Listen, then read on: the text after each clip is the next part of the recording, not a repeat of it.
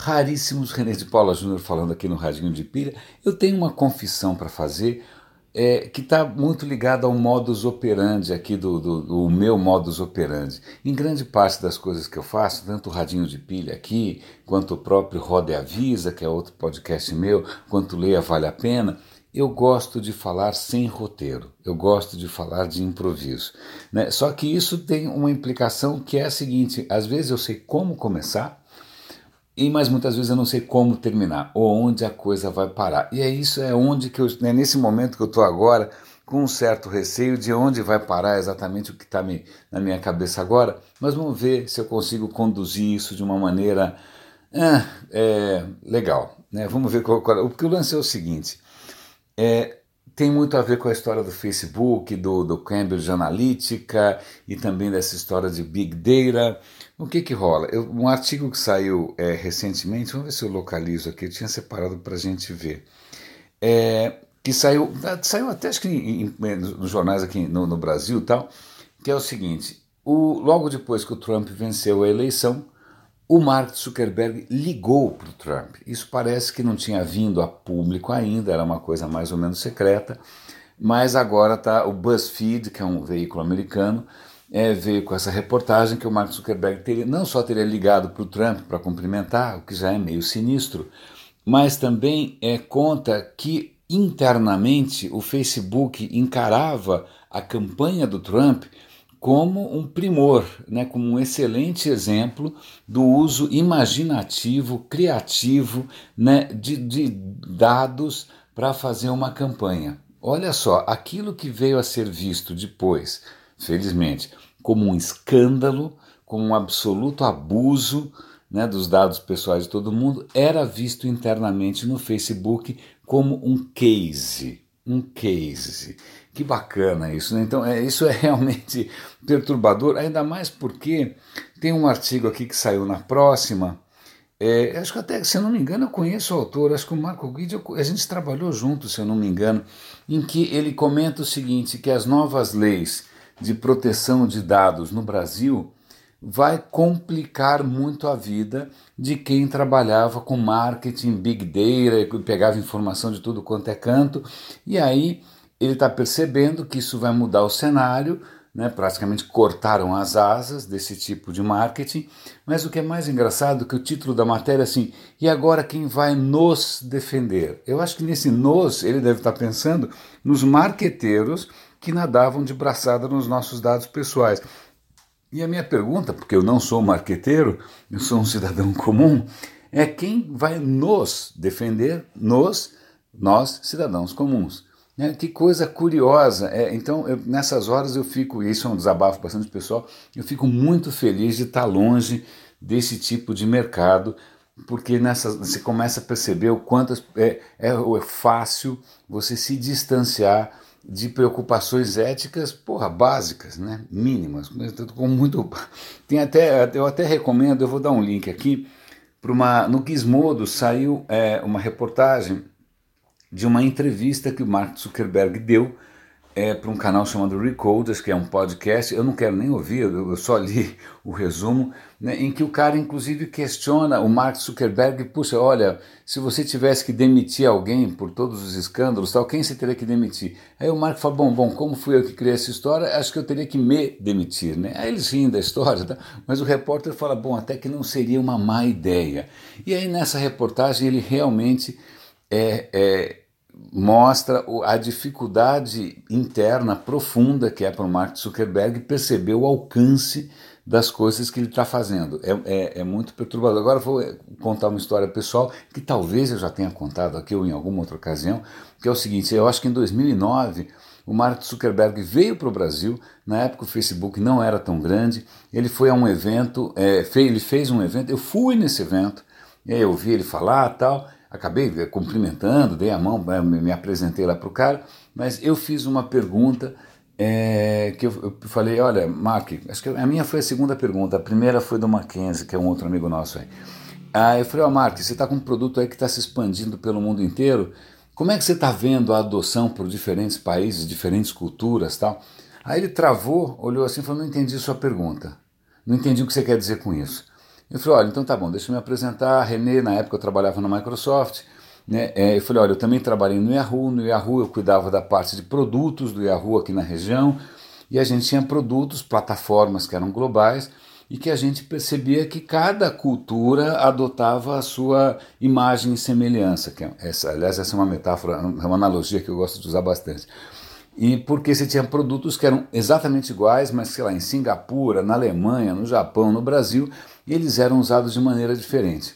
Aí ele travou, ele olhou assim e falou: Eu não acredito nisso, porque para mim é, as pessoas são todas iguais e se você faz um produto suficientemente bom, ele vai ser usado da mesma maneira por todo mundo. Isso foi logo antes da Primavera Árabe. Né? Acho que, e olha que engraçado, mesmo assim você percebe que o cara ainda continua tendo dificuldades para perceber o impacto que o Facebook tem em Myanmar ou que o WhatsApp tem na Índia. Bom, eu acho que agora eu me estendi demais. Era esse meu receio lá atrás no começo desse episódio, que eu me estendesse demais por questões pessoais nessa história. E falando em Índia, é, o WhatsApp vai fazer um experimento na Índia. Olha que interessante, está saindo em várias vários lugares por aí essa notícia, mas sem muito detalhe, ele vai fazer uma, um experimento que é o que? Dificultar o encaminhamento de mensagens, o forward. Vai ser mais difícil, ele vai tirar aquele íconezinho lá de forward automático, ele vai limitar para quantos chats você consegue fazer um forward. Por quê? A Índia não só é o maior usuário de WhatsApp do mundo, são 200 milhões de usuários, o WhatsApp tem hoje um bilhão de usuários, mas também a Índia, por alguma razão cultural, de novo, né, razões culturais locais, malucas tal, é a que mais encaminha mensagens, mais no mundo inteiro. Né? Então ele está tentando restringir, por quê? Porque está tendo uma série de mortes e linchamentos em cima de fake news no interior da Índia. Então, legal a plataforma mudando a maneira como ela funciona para ver se muda um pouco é esse efeito negativo que decorre talvez do design da aplicação. Né? Eu achei isso muito, muito, muito bacana.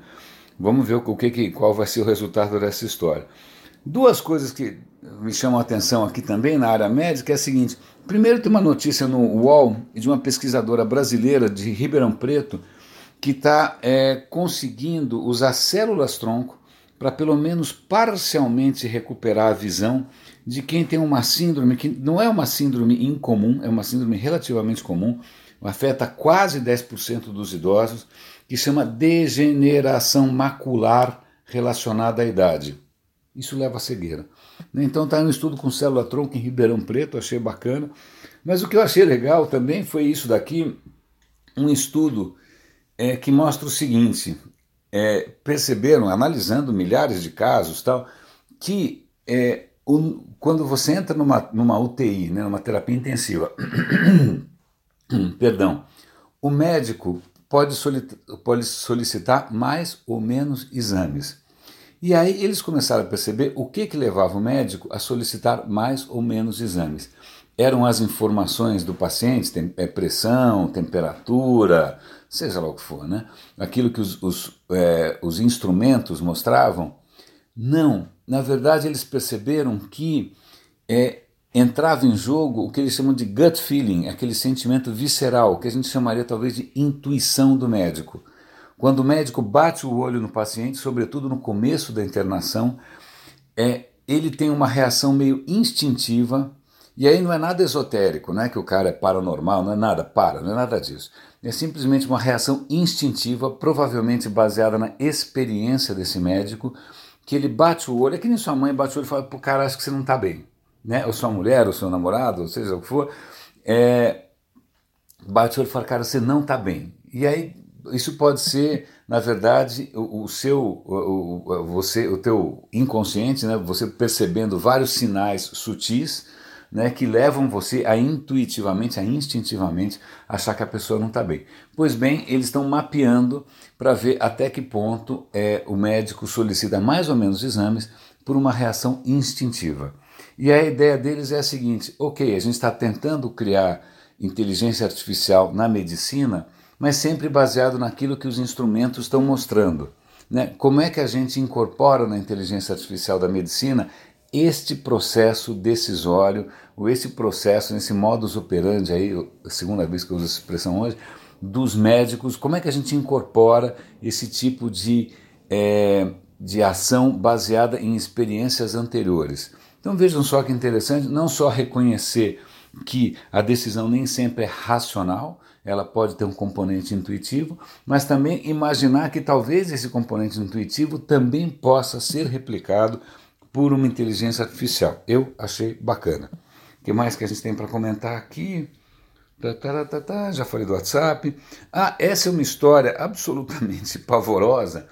Pavorosa, porque parece filme de nazista da Segunda Guerra. A questão é a seguinte: eu não lembro disso, parece que isso fez, teve alguma repercussão na década de 80, 90, mas eu não me lembro.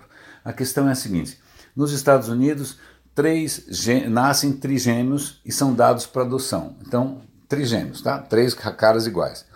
É, e esses bebês foram dados cada um para uma família diferente é, e nenhuma das famílias sabia que havia outros irmãos gêmeos. Aí o que acontece? Esses caras, quando chegam aos 18 anos, um por acaso descobre o outro, ele chega na faculdade e descobre que ele tem praticamente um clone, e aí isso sai no jornal, e aí o terceiro vê o jornal e descobre que ele é o terceiro clone. Ah, que emoção, que alegria tal. Mas agora vem a parte sinistra. A parte sinistra é que isso fez parte de um experimento científico conduzido por um médico austríaco, olha a história do nazismo aí de novo, é, o tal de Neubauer, ele separou de propósito esses bebês e acompanhou esses bebês durante, décadas, durante anos, né, acompanhou, tinha gente seguindo as crianças tal, porque ele queria ver até que ponto o desenvolvimento de cada criança era uma questão de genética ou era uma questão de ambiente. Isso é absolutamente perverso, é sinistro, realmente lembra muito aqueles experimentos do Mengele, aqueles experimentos em campo de concentração, em que você usa as pessoas como cobaias. E a história não termina bem, um dos irmãos se suicida, não é uma história legal. Mas eu vou dar o link para vocês verem aqui, é uma história que saiu no G1. Aliás, o G1 tem, tem surpreendido com a variedade e, de, e a profundidade da cobertura deles. Eu sou um assinante fiel do Estadão, mas o G1 realmente às vezes me, me surpreende positivamente. Mais alguma coisa para comentar? Só uma coisa rápida, vai, vamos lá, só para encerrar. Vocês já devem ter ouvido falar em várias palestras, eu já vi vários palestrantes falarem do antropoceno. Antropoceno é um conceito super delicado que diz o seguinte: cientistas eles costumam dividir a história do planeta, né, costumam dividir em eras, e dentro dessas eras tem, tem outras eras. É, é assim, eles vão fazendo ali um, uma cronologia das eras. Né? Então, por exemplo, eu não sabia que hoje nós estamos no, no éon farenozoico, dentro da era cenozoica, dentro do período quaternário, dentro da época holocênica. Ah, bom, impossível saber isso daqui. Mas então, havia gente dizendo que nós estávamos entrando numa nova era, que seria a era, a idade, né, a idade do antropoceno, que seria aquele período do planeta em que a presença humana alterou o ambiente. Ponto. A questão é que esse é um conceito polêmico porque ninguém concorda em qual seria o ponto de, né, o limite aí, do, do, seria quando? Seria na Revolução Industrial, quando a gente começa a mudar a atmosfera? Seria na Guerra Fria, quando a gente faz experimentos nucleares e o planeta inteiro fica coberto de, de coisa radioativa?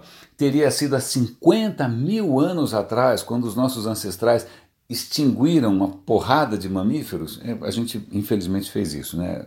A gente matava o que era fácil, extinguia um monte de coisa.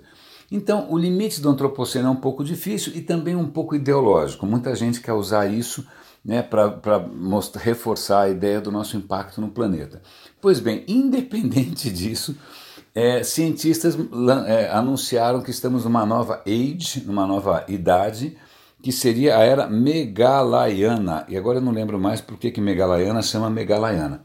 Mas seria um período que teria começado há dois mil e tantos anos antes de Cristo, é isso?